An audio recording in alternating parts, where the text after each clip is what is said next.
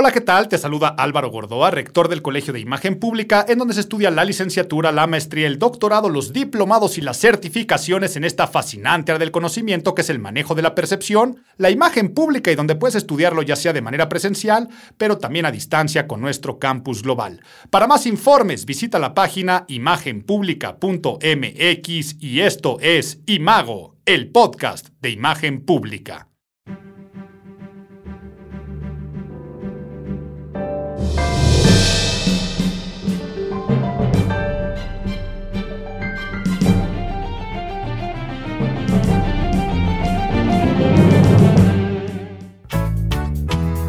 Sabes cómo te esperaba, cuánto te deseaba. No si vos sabes, vos sabes que a veces. Agosto, agosto, agosto.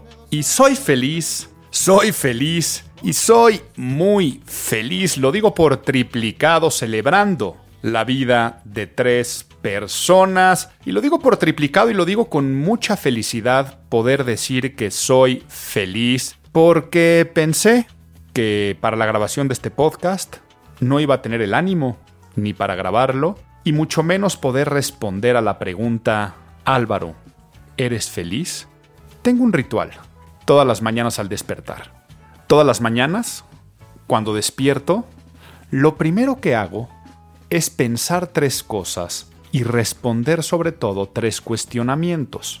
Dos cuestionamientos en sí y decretar otra cosa.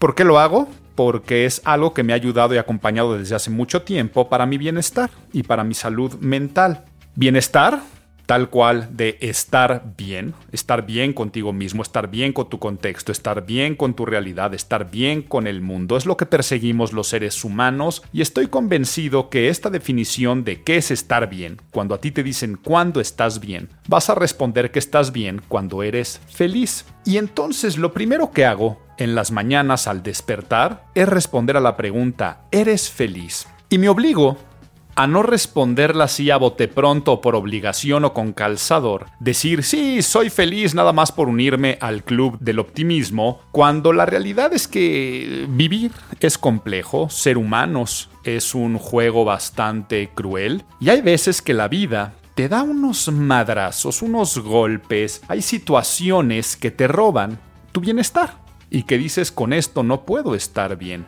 ¿Por qué? Es así mi vida, mi contexto, mi situación y por qué algo me roba ese bienestar que me roba la felicidad. Es interesantísimo, no me quiero perder, eh, pero sí es anecdótico decirles que hace menos de dos meses, hice, eh, tuve la oportunidad de realizar por primera vez junto con Rosario Cardoso el retiro que le llamamos como es adentro, es afuera, rediseñando tu imagen desde adentro un retiro dedicado totalmente a la autopercepción, a la reflexión, al bienestar, a hacer las paces con nosotros mismos, a poder aceptar nuestras realidades. Y fue un retiro de corte, por un lado, neurociencias, o sea, qué pasa a nuestro cerebro desde cómo actúa el cortisol, la noradrenalina, otras hormonas, eh, la importancia de la respiración, la sonrisa, pero por el otro lado, con este carácter altamente psicológico, emocional y hasta espiritual, o sea, fue un retiro de corte espiritual, motivacional, pero motivar en el sentido de automotivación y con mucho trabajo. Y, las personas que asistieron lo que buscaban era esa paz mental, esa salud mental, esa tranquilidad, ese bienestar, esa felicidad que solo la podemos tener en el presente. Y los testimoniales fueron sorprendentes. Pero ¿por qué les cuento la anécdota? Les cuento la anécdota porque hace dos meses, al terminar el retiro y yo estar en reflexión con Rosario, le decía a Rosario, no sabes lo bien que estoy. Estoy muy feliz, estoy muy contento.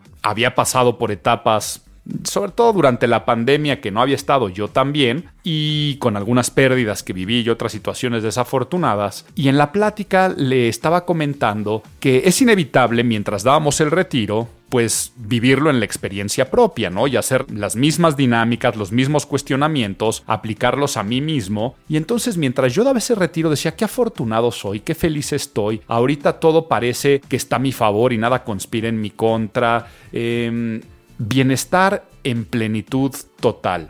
Y viene la vida, y viene agosto, y me hace vivir, híjole, no sé si el mes más difícil y triste de mi vida, porque tal vez hubo uno más fuerte y no hace mucho, pero me vinieron golpes fuertes, desagradables, terribles en este mes de agosto. Tuve tres pérdidas familiares, tristes, como siempre es cualquier pérdida, la pérdida de un primo, la pérdida de dos tíos, un tío de manera sorpresiva, pero la de mi primo, de una forma muy cruel, muy violenta, muy injusta, muy con estas cosas que solamente pasan en este país y que no podemos entender, eh, plagada de injusticias, donde una persona amorosa, inocente, un padre responsable, amoroso, una persona buena, que es la única forma de poder describir a este ser, que además de un primo, eh, era un gran amigo, o sea, una persona que fue de estos compañeros de andadas juveniles, de fiestas, de risas, y que todas las anécdotas que se me vienen a la mente son felices,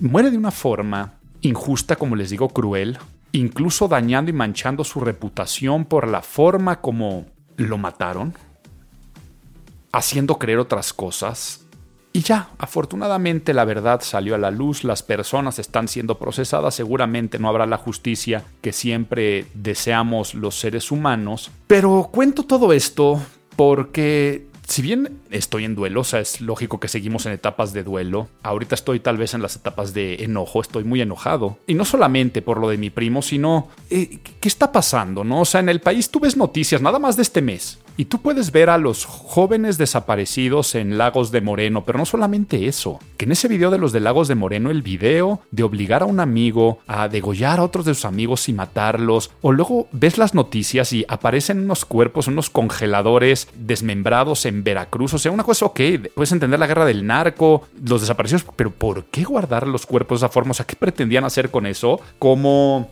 eh, esta otra chica, Ivana, que encuentran en Tlaxcala, como eh, tantas otras personas que diario ves las noticias y hay un familiar buscando a sus familiares en estas cosas que están pasando en nuestro país. Entonces es muy difícil poder responder si eres feliz. Me la viví prácticamente en funerales, en misas y celebraciones de difuntos, eh, llorando mucho, abrazando a personas que también lloran, viendo a gente que quiero mucho extremadamente dolida, eh, por supuesto a mis otros primos, a tíos, a, todo el grupo de amigos, eh, a primos que perdieron a sus papás. El simple hecho de estar en una casa funeraria constantemente te roba la energía y es muy difícil poderte despertar y en este ritual que yo hago todos los días decir, eres feliz. Entonces, retomando esto, de decir hace menos de dos meses en el retiro de cómo es adentro, es afuera, que por cierto la nueva edición es en enero, el, fin del 12 de enero va a ser la nueva edición, pero no me pierdo, eh, de repente la vida te da este tipo de cosas que a veces puede ser, te enteraste que perdiste tu empleo, eh, algo de la política nacional que no te esté gustando y que te lo tomas extremadamente personal, estas épocas de cultura de la cancelación donde todo nos ofende, pero puede ser hasta detalles tan sencillos como el tráfico de la ciudad, las inundaciones que se están viviendo. Eh, con el cambio climático, agosto hemos vivido unos calores impresionantes que rompen todos los récords, pero ahora estamos en unas lluvias que te hacen decir, a ver, el mundo lo estamos llevando a la fregada, pero estaba en, en el tema del tráfico. Puede ser desde que alguien se te cerró y no te dio el paso hasta que sí, vivir en una ciudad como México o en un país como México tan violento, donde te asaltan, ¿no? O sea, simplemente este tipo de cuestiones hacen que te roben tu bienestar, tu salud mental. Entonces, ¿Qué es lo que les quería comentar? Porque sé que me estoy saliendo totalmente del formato de lo que es el podcast de Imago y de sus tradicionales secciones. Darme cuenta de cómo el trabajo, la preparación mental, las herramientas del bienestar sirven y funcionan, porque una cosa es andarlo diciendo en un retiro, hace esto, practica esto y te va a ayudar, Sí, qué bueno decirlo de dientes para afuera que después decirlo de cerebro para adentro. O sea, me refiero cuando te tienes que contar esa historia a ti mismo porque tú eres la persona que está en sufrimiento, que no está en bienestar, que está en una situación de estrés, de miedo, de cualquier estado que sea pues ajeno a esto que le llamamos el gran patrimonio de la felicidad que tenemos los seres humanos. Y entonces dentro de la negrura, dentro de la tormenta, dentro de lo vivido y que sigo viviendo, estoy contento. Y puedo decir que estoy feliz. Y sobre todo, con la comprobación que lo que les voy a compartir a continuación, que de hecho ya lo he compartido en algún otro podcast cuando viví esa otra época oscura hace como dos años, he hablado de estos temas, funciona y sirve. Entonces, si este podcast puede tocarte, no te lo voy a decir el corazón ni el alma, sino tu cerebro y esas interconexiones neuronales que hacen que pensemos y que eso se traduzca en emociones y sentimientos y en la generación de algunas sustancias en las mismas. Y si eso ya le quieres llamar de manera romántica, tocarte el corazón, el alma y ayudarte en cualquier proceso, es necesario, es bueno, es importante porque la percepción, imagen es percepción, empieza también desde el autoconcepto, la autopercepción, cómo te identificas a ti mismo, cómo identificas tu contexto, las situaciones que te pasan y sobre todo el sentido de la vida. ¿Por qué estamos aquí? ¿Cuál es el objetivo de respirar tras respirar para poder preservar nuestra vida y nuestra existencia con estas interacciones y núcleos sociales donde estamos acostumbrados a vivir con los demás y que las relaciones interpersonales también nos tienen que hacer felices y las pérdidas también de las personas y de lo que nos rodea, la pérdida del empleo, la pérdida de cualquier cosa que le llamamos bienestar, se puede trabajar. Empecé con la canción de Vos Sabés de los fabulosos Cadillacs. Van a decir Álvaro, no tiene nada que ver, es la canción de un padre celebrando el nacimiento de un hijo. Pero la puse porque es una canción que me hace muy feliz. Es una canción que me trae muy buenos recuerdos, la tengo anclados a situaciones muy divertidas de mi vida y sobre todo la tengo muy anclada a este primo que perdí era una de nuestras canciones favoritas y teníamos algunas anécdotas y chistes internos con la misma, algunas celebraciones también de la vida con la misma canción y constantemente nos saludábamos diciendo la frase de vos sabés y algunos chistes que creamos con la canción, pero la canción también dice que a veces hay desencuentros y cuando hay un encuentro de dos almas trae luz, entonces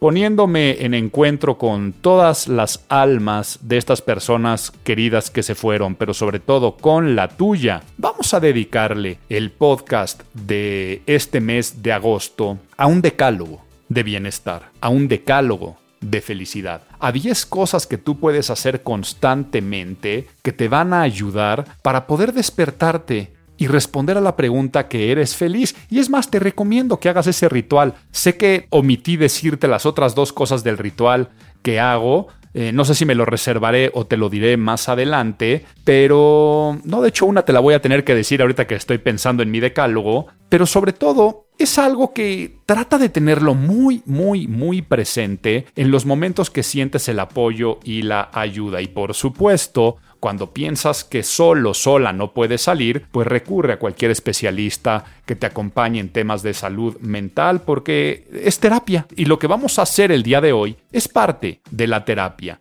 Mucha gente no lo sabe. Yo además de ser consultor en imagen pública, estoy certificado como terapeuta cognitivo-conductual por el Philip Good Institute. Y la terapia cognitivo-conductual, la parte cognitiva se trata de esto, ¿no? De, de cómo trabajar con nuestros pensamientos. Entonces, esto va a ayudar a autoterapearnos en las situaciones en las cuales nosotros pensamos que la vida conspira en nuestra contra. Y sí, a veces somos víctimas del contexto, de las circunstancias, de injusticias, como la que le tocó vivir a mi primo, pero también eh, víctimas son este, eh, su mamá, su papá, sus hermanos, sus sobrinos, este, por supuesto sus hijos, por supuesto su esposa, eh, por, supuesto los amigos. Y claro que somos víctimas, a veces de algún estúpido, en este caso una banda de delincuentes, pero en otras ocasiones simplemente de algún contexto. Fuimos víctimas de una enfermedad, de una pandemia, de, unos temas económicos, macroeconómicos, microeconómicos, de alguna mala suerte. fui víctima del maldito bache en el que caí se me ponchó la llanta. ¿Ok? A eso, a eso me referimos. Y este tema, cuando nosotros estamos en, en una posición de víctima, que no es otra cosa que la persona que padece daño por culpa ajeno por causa fortuita. Ve qué interesante la definición de diccionario de víctima. Según la RAE, tú eres víctima cuando te expones o se te ofrece un riesgo que te padece daño y que es por culpa ajena o por causa del destino, por causa fortuita, persona que padece daño por culpa ajena o por causa fortuita. Si tú solito, solita, te metes en un escenario, no eres víctima, ¿ok? Eres arquitecto de tu destino. Pero aunque tú hayas metido la pata, porque también es humano errar, equivocarnos y este, ahí el problema es hacernos la víctima, ¿no? Es, es el famoso de no te hagas la víctima cuando fue tu problemática Cuando realmente nos pasan estos eventos que no son nuestra culpa, que no podemos hacer nada al respecto, que fue por una mala broma del destino, estas causas fortuitas, vamos a poder trabajar con ello y que no nos robe la felicidad y el bienestar. Entonces te recomiendo que sí dentro del ritual este que, que hago yo por las mañanas, después de escuchar este podcast, tratar de seguir estas recomendaciones, a ver si el día de mañana, si algo te roba tu felicidad o algún día y te preguntan, ¿eres feliz? Puedas transformarlo en un sí por convencimiento, o sea, por convicción, no por obligarte a decir, ah, es que en el podcast Álvaro me dijo que tenía que decir que sí y en el Club de los Optimistas me tenían que decir que siempre tengo que decir que sí, aunque la realidad es que no, estoy, estoy enojado por esta situación o estoy triste por este contexto, te vas a dar cuenta que si sigues este decálogo, probablemente podrás acercarte, no garantizar, pero sí acercarte a responder que sí. Y fue lo que me pasó, fue lo que me pasó. Incluso hasta el día siguiente de haber sufrido estas tres pérdidas. Despertarme y decir, ¿eres feliz? Sí, eso no quita el trago amargo, la tristeza, eso no quita los enojos, los corajes, pero anteponiendo siempre mi bienestar. Por eso es que con triple felicidad les dije al empezar este podcast de agosto que soy feliz ni por cursi, ni por cliché, ni por obligarme a decírmelo, mucho menos por victimizarme en este foro y en este espacio que siempre es de reflexión y de opinión en torno a la imagen pública, pero como imagen es percepción y también existe la autopercepción, recorramos este decálogo de felicidad, decálogo de bienestar.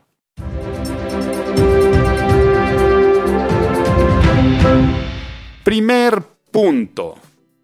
No eres tus pensamientos.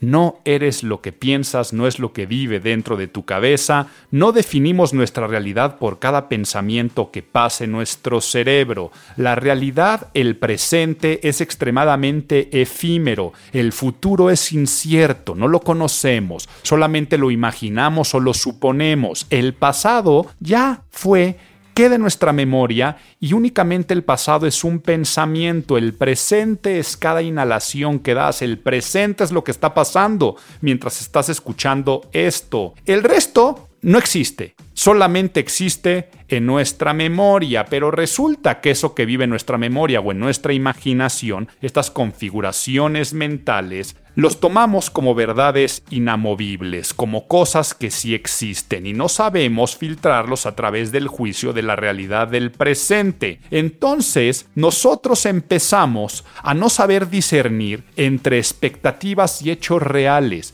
lo que podrá ser posible y probable o incluso a veces nos empezamos a preocupar por escenarios que son posibles pero improbables. O sea, hasta en el caso de la gente que tiene miedo a volar en avión. ¿Vas a sufrir exactamente igual? Porque ahorita les explico cómo funciona nuestra mente. Si el avión tiene el accidente que si no lo tienes. Créeme, tú sufres igual si te imaginas que tu pareja te es infiel a que si te enteras que es infiel. Álvaro, claro que no, no es cierto. Pues bueno, ¿qué crees? Que los estudiosos, los neurólogos, las personas que se dedican a estudiar el cerebro, sus interconexiones con el sistema endocrino, comprueban que sí, sobre todo el cortisol. El cortisol, esta hormona, que es la hormona del estrés, es la hormona que, por ejemplo, si a ti te dicen, em, Álvaro, o pon aquí tu nombre, acabas de perder tu empleo, no se cerró el contrato, este, andan diciendo cosas malas de ti, si tú de repente abres ahorita tus redes sociales y ves que alguien te está insultando, eh, todo eso te va a hacer sentir muy mal y es lógico, por supuesto, si te dicen una mala noticia, oye, se murió un ser que quieres. En ese momento tu cerebro se pone alerta y genera esta hormona. Es una hormona que generamos mucho más por la mañana, o sea, cuando tú te despiertas, viene por naturaleza una inyección de este cortisol, por eso porque te pone alerta, te estresa un poco y te pone en atención de haber estado en tanto sueño. Y entonces tu cerebro dice, alerta, ¿eh? eh esto se llama vida y tiene que pasar cosas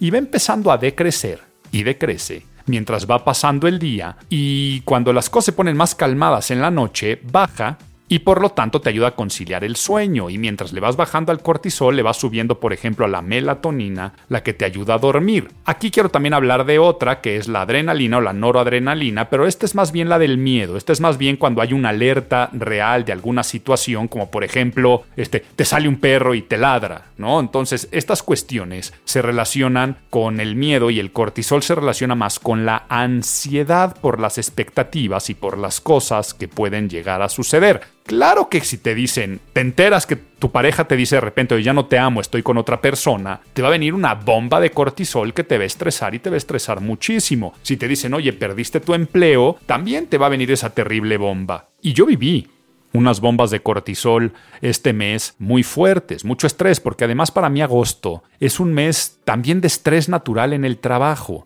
Es cuando es verano, entonces en el Colegio de Imagen Pública estamos en procesos de altas y bajas de alumnas, eh, alumnos, de consecución de algunos maestros, porque es normal que alguien ya no pueda dar clases la siguiente semana, de trámites ante la Secretaría de Educación Pública. Hacemos desde mantenimiento el Colegio de Imagen Pública y por supuesto toda mi carrera de eh, consultor, capacitador. Tuve clientes que tuve que manejar algunas crisis de mis clientes. Tuve fechas de entrega de mi nuevo libro. No revelo nada todavía, pero ya entregué mi nuevo libro. Entonces, deadlines de un libro. Para mí el verano normalmente es complejo. Y aquí nuevamente, sin afán de victimizarme, también es el mes donde estoy más solo, donde la gente que más quiero, afortunadamente pueden irse de vacaciones, y es un mes que me quedo bastante solo. Y, de eso no me quejo, ¿eh? porque a veces hasta lo disfruto, el, el poder tener espacios de solitud, porque amigos y demás no hay tanta vida social y no hay comidas, pero no me pierdo. Entonces yo viví en esta solitud o soledad, estas bombas de cortisol, es natural. Pero ¿cuántas bombas no nos provocamos con escenarios que si bien pueden ser posibles, tal vez no son tan probables. ¿Y si yo perdiera mi empleo? ¿Y si mi hijo, mi hija, este, no lo aceptan en la universidad? Y es que si mi hijo se fue este, y, salió de vacaciones o de un antro como está ahorita la Ciudad de México o México en general, y si le pasara algo, y entonces vas a traer un nervio terrible pensando que algo malo le está pasando a tus seres queridos, que tu empleo está en peligro, que tu pareja te está haciendo infiel. Entonces empiezas a desconfiar y empiezas a vivir tratando de controlar cosas que son incontrolables para ti. O sea, la única forma de controlar que no le pase eso a un ser querido es coartando su libertad y decir, pues no salgas, te prohíbo, te encierro en una casa, en una jaula y de esa forma yo sé que no te va a pasar nada. Claro que, a ver, aquí no me quiero perder de poner candados de seguridad, no estoy diciendo que seamos irresponsables, pero llega un momento donde tú ya no puedes hacer nada. Si quieres viajar, si quieres vacacionar y tienes que viajar en avión, no puedes hacer nada porque tú no eres el piloto, la piloto del mismo. Ahora, ¿qué sí puedes hacer? Programar tus pensamientos de una forma diferente saber que en realidad el avión no se está cayendo, que e, es una noche anterior a tomar tu vuelo. Entonces que de momento tu cerebro no tiene por qué andar generando esos temas de cortisol. Y luego información es poder. Mientras más conocimientos tienes, ejemplo de cómo funciona un avión, hablar con gente de la industria de la aviación, poder haber estadísticas de eh, vuelos comerciales cuando se caen, sacar las probabilidades y todo eso. Oye Álvaro, de todas formas me va a dar miedo, sí. Te va a empezar a dar un poco menos de miedo. Entonces, me topé con unos estudios este mes que decían cuánto es lo que te dura realmente el dolor de la pérdida de un ser querido. Unos estudios de tanatología que comprobaban el efecto del cortisol y por supuesto también la noroadrenalina en el cuerpo. Y me sorprendió que lo llevaban como a 7 horas, única y exclusivamente. O sea, 7 horas es lo que te dura la bomba de cortisol cuando te dicen esas noticias tan desagradables y tan desastrosas. ¿Qué es lo que duele a partir de ese momento? El recuerdo. Y es normal, es natural, va a ser imposible borrarlo. El recuerdo hasta de decir es que no me lo puedo creer. Por eso el primer paso del duelo es esta eh, incredulidad, ¿no? La no aceptación, la negación, el decir, no, esto no pasó, esto no es una realidad, mañana voy a ver a mi ser querido, voy a llegar a la casa y ahí va a estar. Pero entonces, por eso también es muy difícil el primer cumpleaños, por eso es que también es muy difícil eh, la primera celebración tipo Navidad, si era tu mamá el primer día de las madres. Eh, ¿Por qué? Porque lo que tienes es un recuerdo anclado. Por lo tanto, va a haber momentos donde la vida va a ser extremadamente difícil que nos quitemos un recuerdo del pasado, o sea, no se borran, pero los del futuro, sobre todo cuando el futuro es tan incierto, ¿Es mejor preocuparte en el presente? En decir, voy a hacer bien mi chamba en vez de andarme preocupando si me van a correr o no me van a correr. Eh, voy a ver que el día de hoy es un día bueno, especial, bonito, soleado. Este, en vez de pensar si dentro de un año queda como presidenta fulanita y no sé qué, y se la va a llevar a la frega del país y a ver si yo me voy a vivir a otro lado que aquí no quiero que se confunda, no estoy diciendo que dejemos de ser previsores, o sea, la previsión es importantísima, es ver con anticipación, pero para movernos en presente. Es qué estoy haciendo el día de hoy. Por lo tanto, primer punto, no eres tus pensamientos, recuérdalo siempre. Segundo, no es lo que te pasa, es cómo reaccionas a lo que te pasa. No somos lo que nos pasa, cómo reaccionamos a lo que nos pasa. Esta frase de Epicteto o Epicteto, porque se le puede decir de las dos formas, este filósofo griego, algún día googleé en su historia de vida. O sea, ¿qué, más credibilidad que una persona que fue eh, esclavo, que tuvo unas pérdidas terribles, que sufrió muchas vejaciones, pudo después dejar esta filosofía de vida que se ha repetido eh, muchas veces, inclusive eh, en el hombre en búsqueda del sentido de la vida, Víctor Frank, que fue superviviente de campos de concentración, y dije el hombre en busca del sentido de la vida es nada más el hombre en busca del sentido, pero vaya, yo creo que le estamos buscando sentido a la vida, también retoma, ¿no? También retoma este concepto, él es el padre de toda la corriente conocida como logoterapia y hasta puntos de pensamiento positivo que de momento no quiero desviarme mucho con el tema del existencialismo, o sea, por qué existimos los seres humanos, quiero centrarme más en esta frase de que no somos, sobre todo cuando estamos en esta posición de víctima, recuerda lo que es ser víctima,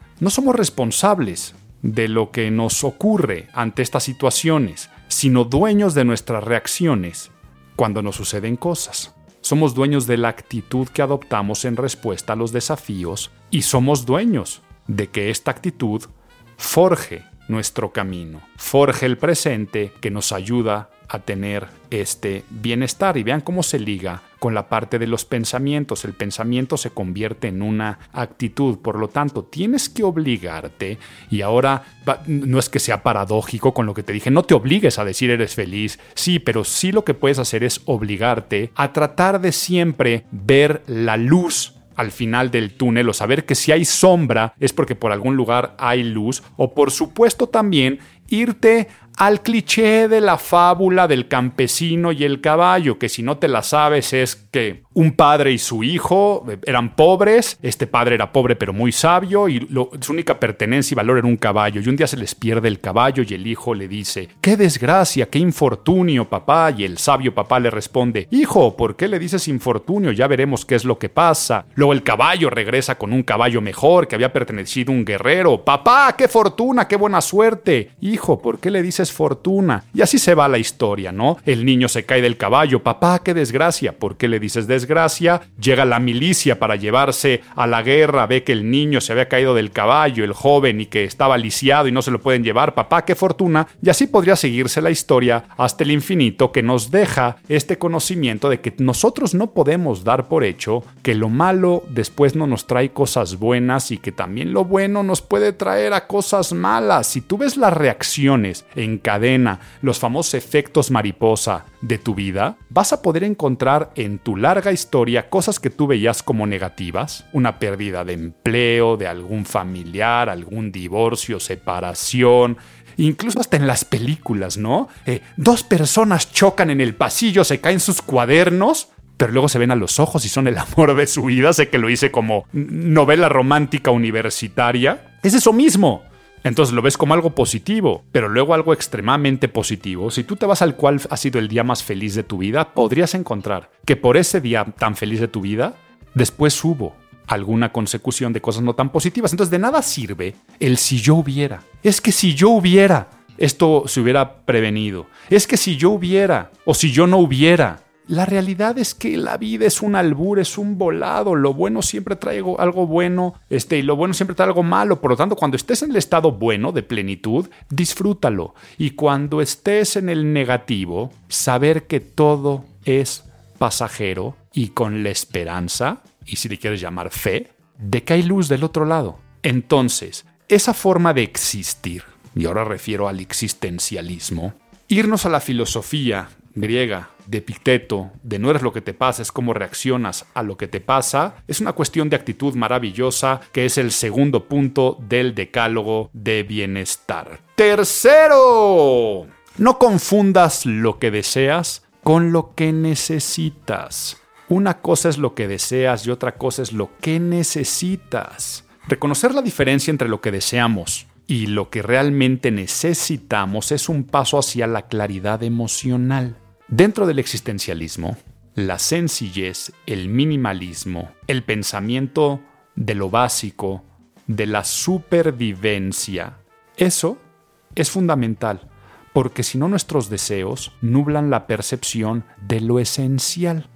Entonces, eso es el esencialismo, lo que es básico, lo que verdaderamente necesitas. Es que me encantaría tener coche, claro, es un deseo, ¿Lo necesitas? Y tal vez dices, sí, lo necesito para ir al trabajo.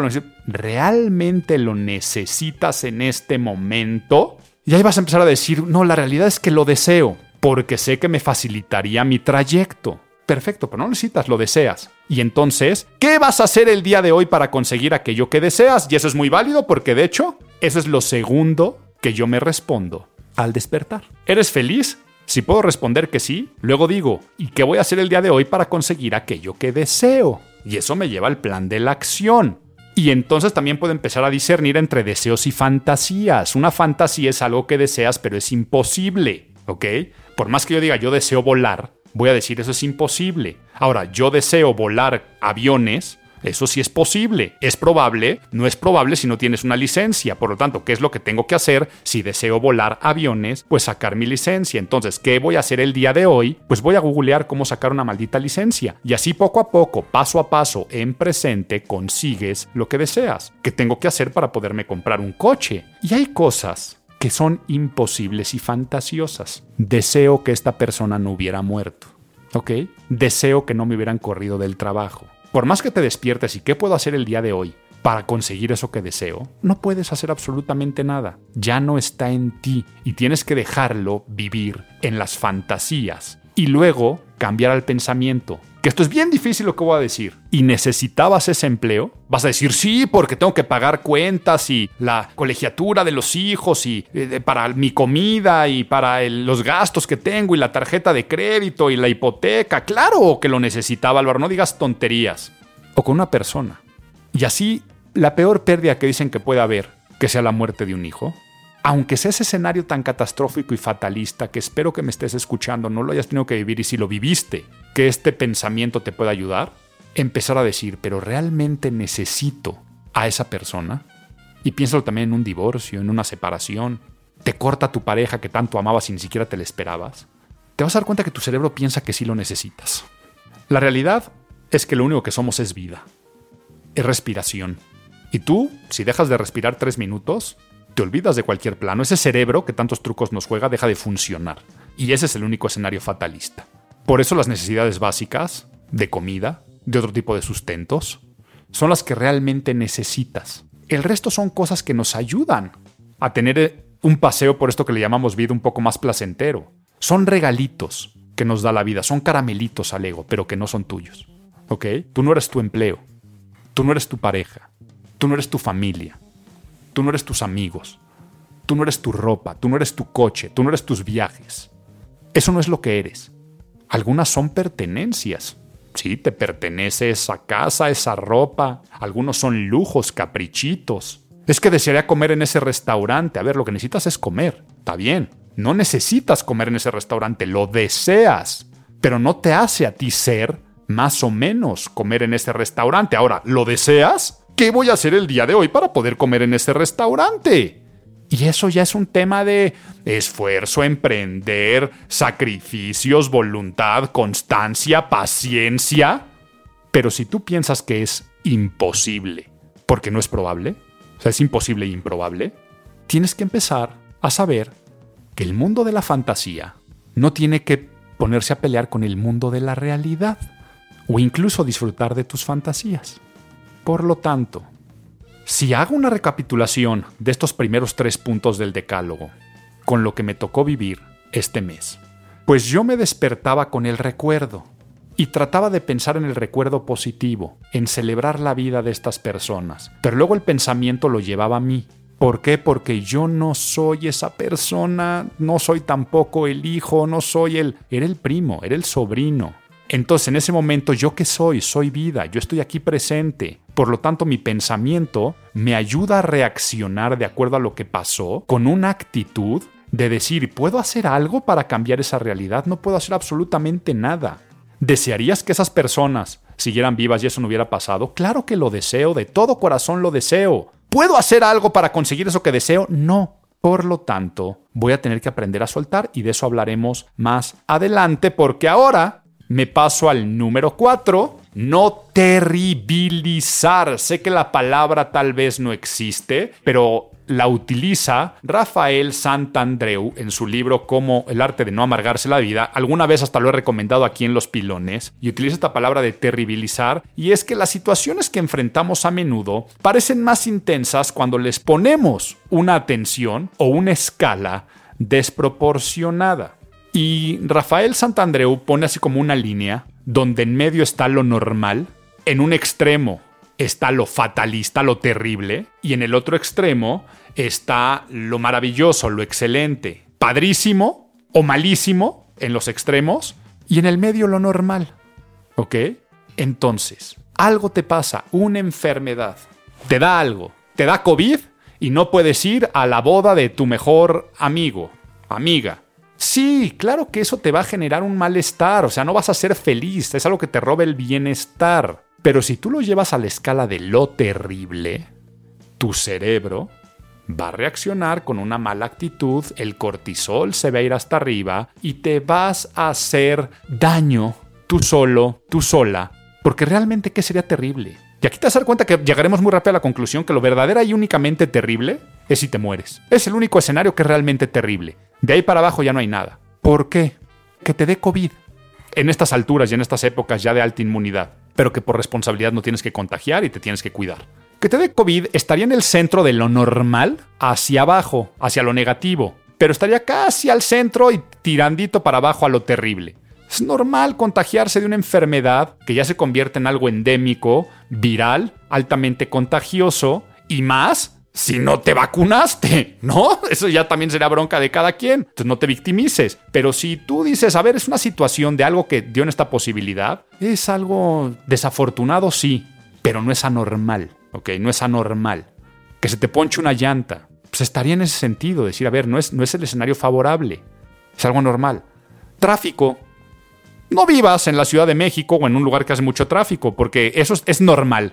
Que hay tráfico en la Ciudad de México, eso es un escenario normal. Ahora, cuando no te toca tráfico, va de lo normal a lo bueno, a lo maravilloso. ¡Ay, qué maravilla! No me tocó tráfico. El ser humano únicamente se siente en confort, desafortunadamente, en los estados de arriba de lo normal hacia las cosas que son maravillosas. Lo que es normal y natural lo damos por hecho y se nos olvida que hay cosas positivas en el statu quo y en la naturalidad. Ah, pero cuando se me roba algo, en ese momento yo lo llevo al extremo de lo terrible. Y ahí sí me hago la víctima, y ahí sí me tiro para que me recojan, y ahí sí todo tiene que girar alrededor de mí, de mi desgracia. Y es a la persona de, oye tía, ¿cómo estás? Ay, es que mi pierna, si yo te contara de lo de mi pierna. Y entonces ahí esa persona vive en un escenario de temas terribles.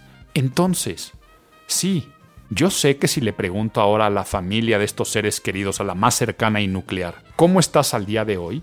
Van a poder decir que están mal y que lo que vivieron es muy desafortunado, muy desagradable y extremadamente terrible. Pero mientras sigas tú presente y con vida, podrás entonces pasarlo poco a poco a que esa sea tu nueva escala de lo normal. Y aquí lo explico. Me gustaría poder tener algo visual para que te imaginaras la gráfica. El estado de ya no tener a esa persona, el estado de haber perdido a tu trabajo, a tu pareja, ya es la nueva normalidad, ya es la nueva naturaleza, ya es el nuevo statu quo. Y a partir de esa nueva regla, tienes que empezar a medir lo terrible y lo maravilloso. Y te va a ayudar a centrarte en el pensamiento positivo de los buenos recuerdos o a cómo construir a partir de esto, qué puedo hacer yo para generar mayor conciencia si es que fue una situación terrible lo que viví y ahora puedo construir. Entonces, te nació un hijo, una hija con alguna enfermedad congénita. Sí, eso no puedes decir que afortunado. Vas a decir no. A ver, es algo natural, son cosas que pasan. Qué mal que me pasó a mí. Y sí, está hacia el grado de lo terrible. Pero no es terribilizar, no es se me acabó la vida. Es decir, esta es mi nueva naturaleza y este es mi nuevo status quo, es mi nueva parte de lo normal. ¿Qué sería lo terrible o qué sería lo malo? Y entonces empiezas entonces tú a definir escalas y luego tratar de decir, esta nueva naturaleza, ¿cómo la llevo yo a lo positivo? Pues con la gran felicidad de tener un hijo, de formar, puedo crear hasta una asociación, una fundación y va a llegar un momento en el que vas a acabar diciendo, haber tenido ese infortunio es de las cosas más maravillosas que me ha pasado en mi vida porque este hijo, esta hija, que en algún momento yo sentí muy feo que venía con esta enfermedad, es el mejor regalo que la vida me pudo haber dado. Por lo tanto, lo vas a llevar al terreno de lo maravilloso. Espero que lo vayas entendiendo porque esta escala de no llevar al escenario terrible, sino ponerlo en su justa proporción y luego eso convertirlo en el estado de lo normal, de la naturaleza, esto es normal, ya es algo que me pasó y ya es mi normalidad. ¿Cómo lo llevo hacia la escala de lo maravilloso. ¿Y con qué se liga? Con lo que deseas y no lo que necesitas, con no es lo que te pasa, sino cómo reaccionas a lo que te pasa y que no eres tus pensamientos. Y así llegamos a la mitad, al quinto punto, que es el de la atención plena. Y la atención plena no es otra cosa más que vivir en el presente. Y muchas veces se habla de mindfulness dentro del wellness y se hablan del pensamiento en presente, pero la atención plena es saber que la felicidad no se va a encontrar en el futuro. ¿Por qué? Porque los seres humanos somos un caldero que hierve en deseos y que es insaciable. Mientras más tienes, más deseas. Por eso las religiones orientales dicen que el deseo es la fuente de la infelicidad y cito directamente al budismo. Porque una vez que deseas, envidias. Y empiezan los vicios del ego, el egoísmo, la egolatría, el egocentrismo, y el pasto del vecino empieza a ser más verde porque deseas que tu pasto sea así. Entonces, si pasa hasta con el tema económico, es que imagínate que tú ganas 10, eh, es que si yo ganara 20 sería feliz. Cuando ganes 20 te vas a dar cuenta que vas a decir es que si yo ganara 40 sería feliz, porque pensamos que la felicidad está en el futuro y en cuando tengas algo, ¿ok? Hay gente que puede decir, destinar su vida, ese cuando yo me case, ese cuando yo tengo un hijo, pero la vida no me está premiando con el regalo de la pareja perfecta, la naturaleza no me brindó la posibilidad de procrear. Y sí, son escenarios que son desafortunados, acuérdate, pero no terribilizar. Porque la atención plena es saber que la felicidad a menudo se encuentra en los detalles más pequeños y en los momentos que transcurres mientras estamos inmersos en el presente. Y entonces, Lennon y otras personas decían que vida es lo que pasa mientras hacemos planes. La atención plena es practicar todos los días el disfrute pleno de lo que está sucediendo en el aquí y en el ahora. Es que en este momento hagas una pausa y que te des cuenta del gran privilegio que es estar respirando. Y que si estás en una ventana te asomes hacia afuera y te vas a dar cuenta que allí hay cosas maravillosas, que te las podrías estar perdiendo. Y que finalmente si tuviste una pérdida como las que yo viví en este mes, tú sigues estando aquí presente. Y esa es la atención plena y el pequeño detalle. Pasamos el ecuador de nuestro decálogo y llegamos al punto número 6. Y es no hagas suposiciones. No supongas o presupongas. Esto lo dice el doctor Miguel Ruiz en su libro eh, de sabiduría, eh, Los Cuatro Acuerdos. Y aquí por favor quiero puntualizar algo muy importante crédito de lo que estoy diciendo, hay sabiduría milenaria de cosas que estoy hablando. A veces sí, hace un rato cité a Epicteto como este, a Víctor Frank y ahora al doctor eh, Ruiz. Eh, no es que yo esté inventando algo o encontrando el hilo negro, sino que dentro de los estudios que he tenido, los textos que he recurrido, los cursos que he tomado, eh, los retiros a los que he asistido, estoy tratando de cuáles han sido los 10 puntos que a mí más me han ayudado. Y esto lo digo, ¿por qué?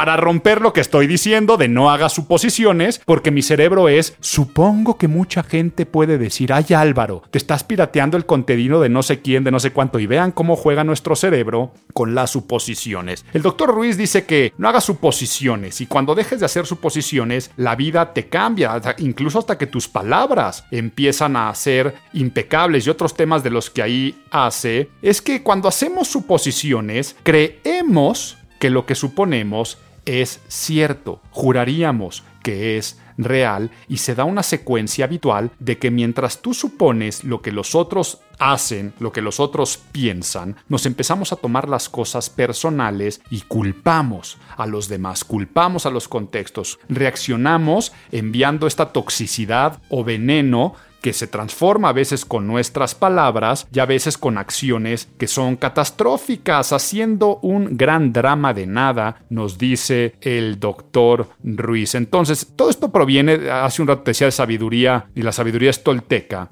Sí, tenemos deseos. Y recuerda lo que dije hace un rato, que no hay que confundirlos con necesidades. Pero dentro de este deseo y dentro de esta mente se transforman en ideas y conceptos sobre el mundo que nos rodea y tratamos de idealizarlo y también empezamos a ser fatalistas, empezando a ver lo que únicamente queremos ver y escuchar lo que queremos escuchar y como imagen es percepción, dejamos de percibir las cosas tal y como son. Y este mundo imaginativo de sueños que no se basa en realidad hace que inventemos cosas y que pensemos que todo con conspira en nuestra contra. La vida intrínsecamente incierta como lo es, hay cosas que no pueden ser controladas y que menos puedes controlar los pensamientos de los otros. Por lo tanto, en lugar de presuponer o suponer y preocuparnos por cada eventualidad, tenemos que abrazar la incertidumbre en un acto de liberación, reconocer lo que no podemos dominar y que no te otorga bienestar integral. Entonces, desde que si tú te estás viendo en el espejo, es que van a criticar mi ropa, es que van a decir que estoy gordo, que estoy gorda, es que tengo una cita pero no le voy a caer bien porque es que soy demasiado al, demasiado chaparro, es que tengo, es que no tengo, es que eh, no me van a aceptar en el trabajo o en este círculo social, son meras suposiciones. Y ya que andamos con los cuatro acuerdos, me ligo con el séptimo. No te tomes las cosas personales. El universo no gira en torno a nosotros, no gira en torno a ti. Eres una pequeña partícula creada de otras partículas minúsculas que están rodeando en un caos constante, interplanetario, intergaláctico, que realmente mm, suena feo lo que voy a decir, que no somos nada para el resto. Entonces tú pensar que todo es personal y tomándote las cosas de manera personal, olvidándote que las acciones de los demás a menudo reflejan más sus luchas internas que las nuestras, empezamos a tomarnos todo como un ataque personal. Y esto nos roba el bienestar y nos roba la libertad. Y yo creo que este es el principal cáncer de la mente actual social. Nos carcome y nos desgasta el tomarnos las cosas personales. Estamos en la época de la cultura de la cancelación, del hate, donde todo es discriminación y todo es discurso de odio. Y claro que la discriminación existe, y claro que el discurso de odio existe, pero estamos realmente dejando de pensar en la verdadera discriminación y los verdaderos discursos de odio, porque ahora cualquier cosita es hate, cualquier cosita es tirar hate. Entonces, y lo voy a poner con un caso de la política. Tú estás en redes sociales y ves un post de alguien que habla a favor o en contra de lo que tú opinas y piensas. Si es a favor, lo celebras, eso es lo que tiene que ser. Pero si es en contra, te lo tomas personal y atacas y comentas e insultas e injurias. Y ese es el verdadero discurso de odio. ¿Ok? El otro estaba dando su verdadera y legítima opinión con la que puedes o no puedes estar de acuerdo. A ver, un tema polémico.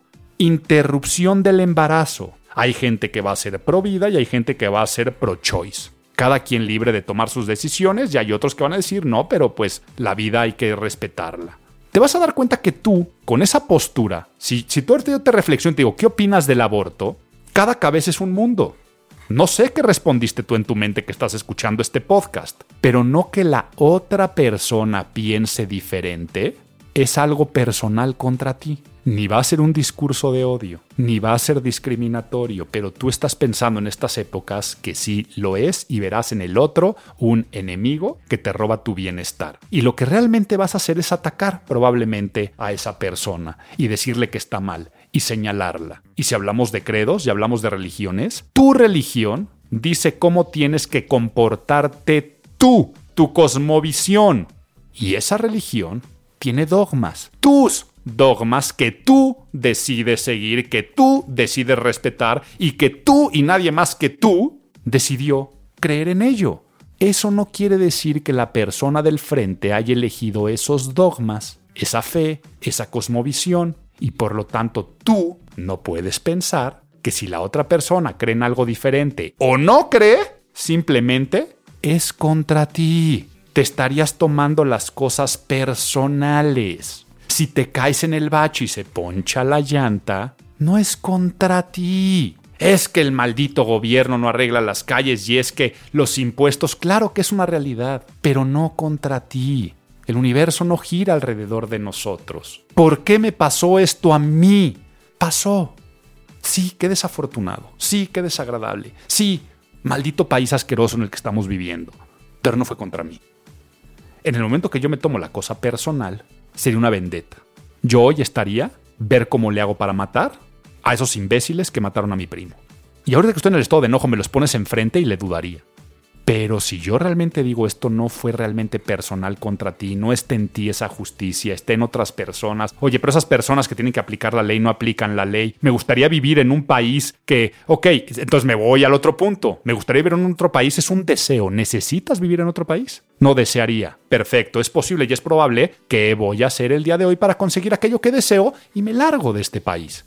Pero no porque me hicieron algo. Eso es tomarnos las cosas personales. Incluso si tu pareja se enamora de alguien más, te es infiel y te abandona y te dice ya tengo a alguien más, no fue contra ti. Fue una persona que se enamoró y que su química cerebral le hizo engancharse a alguien más y algo que ya hizo que no se enganchara a ti. Entonces lo hizo por su bienestar y por su felicidad. No te lo hizo como una vendetta, un castigo o una humillación personal. Oye Álvaro, pero si hay gente que nos humilla, si hay gente que nos insulta, si hay gente que nos hace señalamientos directos, ¿Qué es lo que te dicen estos libros? Cuando te hablen que no te tomas las cosas personales, tienes que decir eso es lo que tú crees. Entonces, si tú vas por el tráfico, a mí me ha pasado, a todos nos ha pasado. No viste un coche y sin querer te le cerraste. Y la otra persona te mienta la madre, baja la ventana y te dice, eres un imbécil, aprende a manejar, estúpido. Este, y hasta te humilla con algún tema sexista, clasista, racista. Tu cerebro puede reaccionar de dos formas. Uno a través del egocentrismo y egolatría. Esto es personal, egocentrismo y egolatría. Claro que no, yo soy mejor que tú, soy más inteligente y soy superior en todos los aspectos. ¿Y ahí cómo vas a reaccionar? Mentándole la madre el doble, cerrándotele, ahora me pongo enfrente y me freno y entonces la otra persona se baja y entonces sí muy machín, pues yo soy más machín y pum, pum, pum, balazo, balazo. Y es que si yo hubiera, y ahí empezamos, con esas mentes. Cuando hubiera tan sencillo que la persona te dice, eres un imbécil que no sabes manejar, tú nada más decir una disculpa. Es que eres un imbécil de no sé qué. Y tu cerebro tiene que decir, eso es lo que tú crees. Yo sé que no soy un imbécil, yo sé que sí sé manejar. Y entonces de esa forma, aunque te insulten, aunque te humillen, aunque te injurien, que sé que es doloroso, el cerebro puede decir, no me lo tomo personal y pasar al punto 8 que es soltar. Suelta. La vida fluye contigo y sin ti. Aunque haya vivido estas tres terribles pérdidas, no ha pasado ni un mes y life goes on.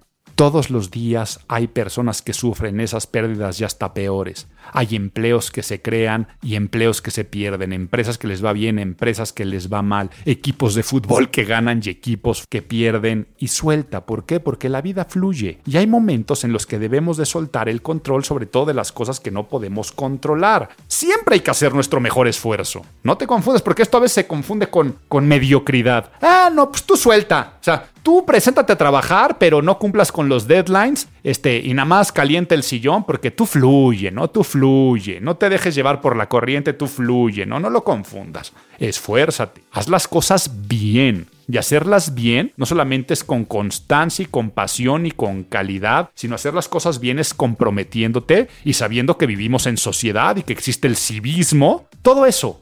Pero ya una vez que tú te esforzaste, después suelta porque te libera de la carga de lo incontrolable. Y llegamos al noveno, que es uno de mis favoritos. ¿Y por qué es uno de mis favoritos? Porque también entra dentro de mi ritual mañanero. E incluso miento al decirles que lo primero que digo es, Álvaro, eres feliz, y lo segundo es, ¿qué vas a hacer el día de hoy para conseguir aquello que deseas? Porque la realidad es que lo primero que pienso es en este punto 9 y es el de practica la gratitud.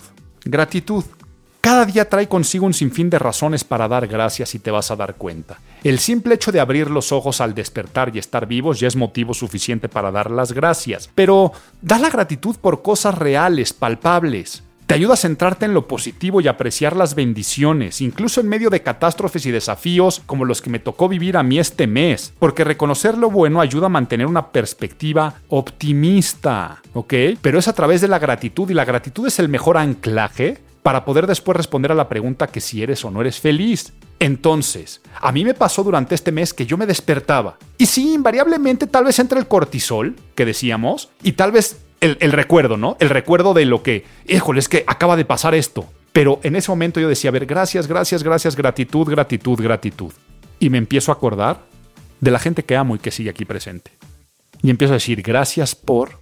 Y luego empiezo a voltear para todos lados. Y puede haber hasta un pájaro cantando. Y eso le puedo agradecer. Pero a veces no tiene que ser forzosamente la cursilería del pajarito que acabo de decir.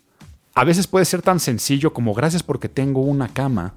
Gracias porque allá afuera está haciendo frío o calor y aquí yo tengo un ventilador o aire acondicionado. Como pueden ser, en vez de decir, ¡ay, qué flojero y es lunes! Gracias porque tengo la oportunidad de una semana más de ir a trabajar. Y luego, a mí me sirve muchísimo cuando tengo que hacer trabajos que no me gustan. Todos en nuestro trabajo tenemos cosas que tal vez no nos apasionan tanto. Incluso, tal vez tú que me estás escuchando hasta estás en desacuerdo con tu empleo actual y tú piensas que no eres feliz en tu empleo actual y te gustaría moverte y lo único que te liga a ese empleo es el, trabajo de ganar dinero y la necesidad de comer. Pero si tú dices, gracias porque a través de ese modo puedo este fin de semana que me voy a ir con mis amigos a este, ver el concierto de fulanito y me lo pude comprar.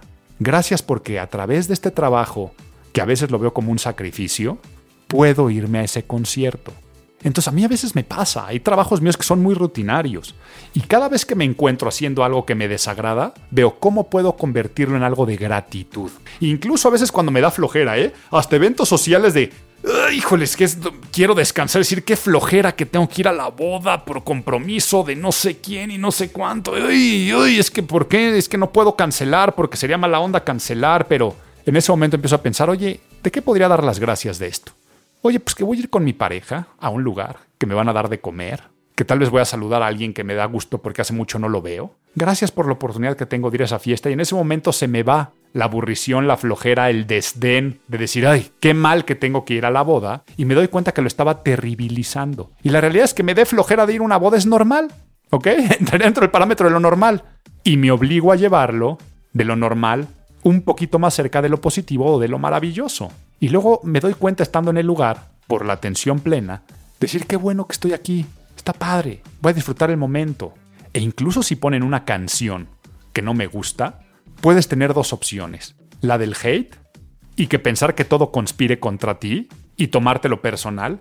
Es que cómo es posible que llevan cinco canciones de reggaetón cuando a mí no me gusta el reggaetón y a los más grandes no sé qué y no están poniendo y además el volumen está altísimo y no se puede platicar. Es mucho mejor decir la parte de decir, oye, y nunca he bailado reggaetón, ¿qué tal si le digo a mi pareja que bailemos esto? Y empieza y, ay, ¿cómo crees? No, y lo vas a transformar en risas y lo vas a, lo vas a convertir en un momento positivo. Que después al día siguiente te vas a despertar, es decir, gracias porque el día de ayer me la pasé muy bien en esa boda con mi pareja. O gracias hasta por algo tan hedonista como gracias por la comilona del día de ayer. O sea, amaneciste empachado, te duele la panza y hasta estás crudo vas a poder, en vez de decir, ay, qué horror de día, me siento fatal, si tú obligas a decir, pero gracias por ese recuerdo que me va a quedar de ayer, qué bien la pasé y cómo me divertí, va a ayudar a tu programación mental. Entonces, practicar la gratitud a mí me ayuda muchísimo. Me despertaba y decía, híjole, sí, qué feo lo que estoy viviendo, pero ¿por qué doy gracias? Y empezaba a dar gracias por la gente que amo, la gente que me ama, por las cosas que afortunadamente tengo, no quejarme por lo que no tengo, y una vez que decía gracias además por estar aquí, por estar vivo, gracias por haberme dado esos momentos de felicidad con ese primo, venía la segunda pregunta, Álvaro, ¿eres feliz? Y esto me ayudaba a responder, pues sí, no me gusta lo que está pasando, pero soy feliz. Es que como me encantaría que esto no hubiera pasado y qué coraje me da. ¿Puedo hacer algo? No. ¿Qué voy a hacer el día de hoy para conseguir aquello que deseas? Pero ¿qué es lo que deseo? Que esté vivo, sé que eso es imposible, no puedo hacer nada. Suelta, suelta. ¿Qué sí puedo hacer? Disfrutar la vida. Entonces, ¿qué puedo hacer el día de hoy para disfrutar la vida que eso lo deseo? Pues entonces tener una actitud diferente, positiva, de pensamientos. Tal vez voy a abrazar a esa gente que amo, tal vez voy a celebrar la vida de estas personas así. Y eso nos ayuda a llegar al décimo y último punto, que es ámate a ti mismo. Sé que suena cursi, sé que suena trillado, sé que suena cliché. El amor propio, amar a la persona del espejo reconocernos en nuestro propio valor, tratarnos con amabilidad, hablarnos bonito. Así como le hablas a tu mascota, ay cosita chiquita preciosa, ven aquí. ¿Cuántas veces te dices al espejo, chiquito precioso, ay qué cosa más deliciosa estoy viendo enfrente del espejo? Si te das amor, te permite dar amor hacia los demás. Todas las religiones, todas, se reflejan en que Dios es amor te vas a dar cuenta, si tú, ves sus cosmovisiones, eso que los seres humanos le hemos dado el valor de deidad, no es otra cosa la vida desde el amor. Y hay religiones que te dicen ama a tu prójimo como a ti mismo, o hay personas que dicen que Dios hizo a las personas a su imagen y semejanza.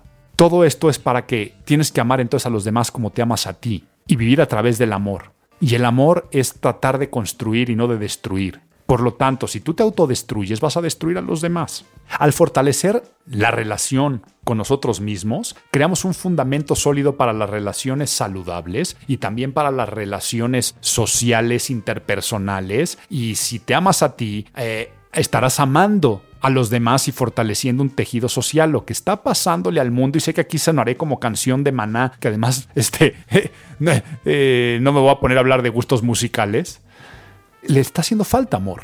Y es que le está haciendo falta amor porque nos tomamos las cosas demasiado personales. Pero nos está haciendo falta amor porque no nos amamos a nosotros mismos. Si tuviéramos este valor del autoamor en el autoconcepto y de autopercibirnos mucho mejor y de darle beso a la persona del espejo, en ese momento no nos ofenderíamos, no nos preocuparíamos tanto. Y entra el ego positivo. Siempre digo que la gente confunde el ego con sus vicios, la egolatría, el egocentrismo. Entonces, hay cosas que son positivas. El egoísmo era el otro vicio. Hay cosas del ego que son me has escuchado seguramente si eres seguidor de mi trabajo, muchas veces digo la expresión de que son caramelitos al ego, cosas que te hacen sentir bien. Y ese caramelito al ego es todos los días quererte a ti, abrazarte a ti, decirte cosas bonitas, decirte cosas positivas. Entonces, voy a tratar de recurrir al decálogo desde mi vista y vida y situación del día de hoy que estoy grabando esto que está terminando agosto. Tú trátalo de verlo desde esta situación que te está perturbando el día de hoy, que te ocupa o te preocupa. Sí, la vida me arrebató a un ser querido por manos de unos imbéciles criminales. Eso podría estarme carcomiendo el pensamiento al día de hoy. ¿Es algo que ya pasó? ¿Que siempre viviré en un recuerdo? Pero prefiero traer todos los recuerdos positivos de este ser que amo. Porque por ese pensamiento negativo hay una infinidad de pensamientos positivos que pasan en mi mente al sentir el amor de ese ser humano que tocó mi vida. Entonces, puedo discernir entre lo que estoy viviendo y lo que me gustaría. Por eso, eso ya pasó. Y no es lo que pasó, es cómo reacciono a eso que pasó. ¿Qué responsiva tengo yo de lo que pasó? La única responsiva que tengo al día de hoy es la de estar feliz en el presente y de controlar mis pensamientos para controlar mis reacciones y actitudes, porque por más que desee, no va a regresar. Pero una cosa es que yo lo desee y otra cosa es que lo necesite, porque aquí, aunque suene a vicio del ego, aunque suene egoísmo o egolatría, no es cierto. Es un caramelito al ego decir, pero mi vida sigue. La realidad es que no necesito a nadie más para yo poder seguir viviendo. Y eso es complejo. pero se vive desde el autoamor y desde una realidad. Entonces, es mi nueva realidad, es mi nuevo statu quo, mi nueva normalidad. No lo puedo llevar al grado de lo terrible. Lo llevé cuando me dieron la noticia, pero después dije, sí, pero yo sigo vivo. Y otra gente que amo sigue aquí tan presente. Y tengo un empleo y tengo otras cosas. Por lo tanto, esta ya es mi nueva situación. Normal. Y estoy viviendo desde este parámetro, viendo cómo voy a tratar de llevar esa situación, como el campesino chino, a por qué le dije infortunio. Yo no sé qué lo que depara la vida, qué enseñanzas nos dará, qué lecciones esa muerte generará. Ojalá no hubiera pasado, sí, ojalá. Pero pasó y ya no puedo terribilizarlo. ¿Por qué? Porque estoy en presente, atención plena, ya vamos en el quinto. Hay pequeños detalles a mi alrededor. El simple hecho de estar grabando este podcast, de estar soltando estas cosas que estoy diciendo, de estarme sincerando contigo, me hace feliz. En este pequeño detalle, de estar yo enfrente de este micrófono, me está haciendo muy feliz porque sé que tú estás ahora en Spotify o en algún lugar escuchando estas palabras. Y eso en atención plena me hace generar felicidad. Y yo no puedo suponer ni presuponer cosas. Y es que si esto le pasara ahora a otro de mis seres queridos, y es que si es que hasta incluso yo puedo estar pensando, decir, híjole, si les habrá gustado o no les habrá gustado el podcast, porque me salí del formato y la gente tiene expectativas. Sí, pero las únicas expectativas que tengo que satisfacer son las mías. Es incierto saber si te gustó o no te gustó. Y no puedo darle el gusto a todo el mundo. No puedo controlar eso. Por lo tanto, en vez de presuponer, si le puede pasar esto no a mi familia, si está bien, que si el país, que si el rumbo, de que si eh, ah, se, se, vuelven a elegir los que están ahorita en el poder, si no, que si caen, que si el esto y que si el otro, ¿sabes qué? No puedo dominar nada de eso y eso no me va a robar mi bienestar integral, mi bienestar mental y mi felicidad. Además, los actos de estos imbéciles, sus propios motivos han de tener, sus propias carencias deben de tener, sus propias necesidades materiales, emocionales y falta de amor para haber hecho ese acto tan cruel, tan vil, tan violento, pero no me lo hicieron a mí. ¿Ok? Y aunque sea un familiar, el universo no gira en torno a mí. Hay personas que están sufriendo más que yo en este momento. Hay personas que están pasando cosas que realmente son terribles entonces yo no puedo pensar que todo está conspirando en mi contra. Y esas personas tendrán sus propias luchas internas. Y si crees en el karma, solito el destino también hará sus propios juegos de destino. Por lo tanto, encuentro libertad al decirte esto, porque ahora suelto. La vida fluye. Yo tengo la oportunidad de hacer un podcast más después de tantos años de hacerlo. Hoy, al rato, tengo una comida con gente que amo. Y si no suelto, no voy a disfrutar esa comida. Decreto que me la voy a pasar bien en esa comida, porque suelto. Y al soltar, libero la carga de lo incontrolable. Y doy muchísimas gracias. Doy gracias por poder estar haciendo este podcast. Doy gracias porque tú lo estás escuchando. Doy gracias porque con esa inhalación y exhalación me doy cuenta de que estoy vivo. Doy gracias por tener la fortuna de regir el Colegio de Imagen Pública. Doy gracias de poder ser la primera facultad de su categoría en el mundo. Y así yo me podría seguir, agradeciendo, agradeciendo, agradeciendo, y que invariablemente si al final me dices, oye Álvaro, ¿y eres feliz por todo eso? Te voy a responder que sí. A pesar de lo vivido, te voy a responder que sí y cierro abrazándome fuerte, porque sabiendo que abrazándome y amándome, voy a transmitirte ese amor y posiblemente ese abrazo. Por lo tanto, donde estés escuchándome en este momento, abrázate. Y si quieres, hazlo como un acto literal. Lleva los brazos alrededor de ti. Apapáchate. Di algo bonito de tu persona. Autobésate. Y así abrazados, tú y yo, te deseo todo lo mejor y toda la felicidad. Y que el día de mañana, recurriendo a este decálogo, si de algo te sirve el ritual de agradecer al despertar, responder si eres feliz y después motivarte a qué vas a hacer el día de hoy para conseguir lo que deseas y que si es posible, consigas eso que le llamamos estar bien y le llamamos bienestar. Agosto, agosto, agosto se nos fue, empieza el último cuatrimestre del año en la comida que les dije tengo hace un rato, me voy a comer mi primer chile en nogada y con eso yo sé que vale gorro. El año me pongo en ánimo festivo. Pero sí, va a haber pilón. Qué bueno que nos dan pilón. Que vuelva, que vuelva el pilón. Que vuelva, que vuelva el pilón. El gusto gratuito, el detalle bonito, la costumbre que alegra el corazón.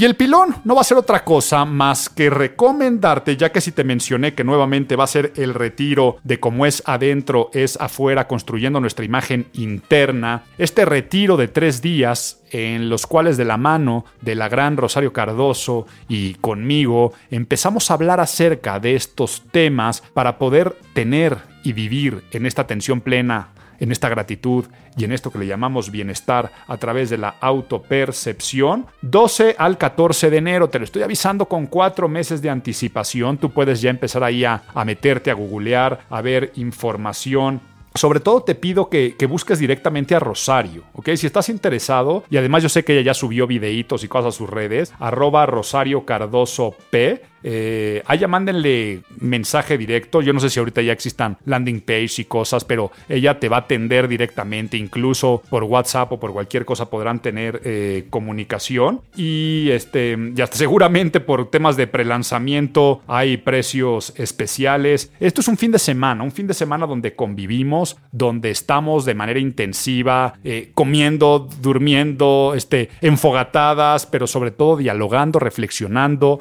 haciendo mucho actos de anclajes, eh, como esto que te acabo de decir, de abrazarnos, eh, literal, le hacemos acciones que se convierten en abrazos entre nosotros y son formas en las que generas un sentido de comunidad, pero que el que se termina amando eres tú. Entonces es, es bellísimo, es maravilloso. Em, parte de este decálogo hablamos también en esas temáticas, pero es nada más dejarte esa información, recomendártelo y desearte una vez más un buen inicio de este último cuatrimestre. Esto fue Imago, el podcast de imagen pública, porque se trató de otros temas. No, lo digo con todas sus palabras, el podcast de imagen pública, porque imagen es percepción y hoy hablamos de autopercepción. Sé siempre muy feliz.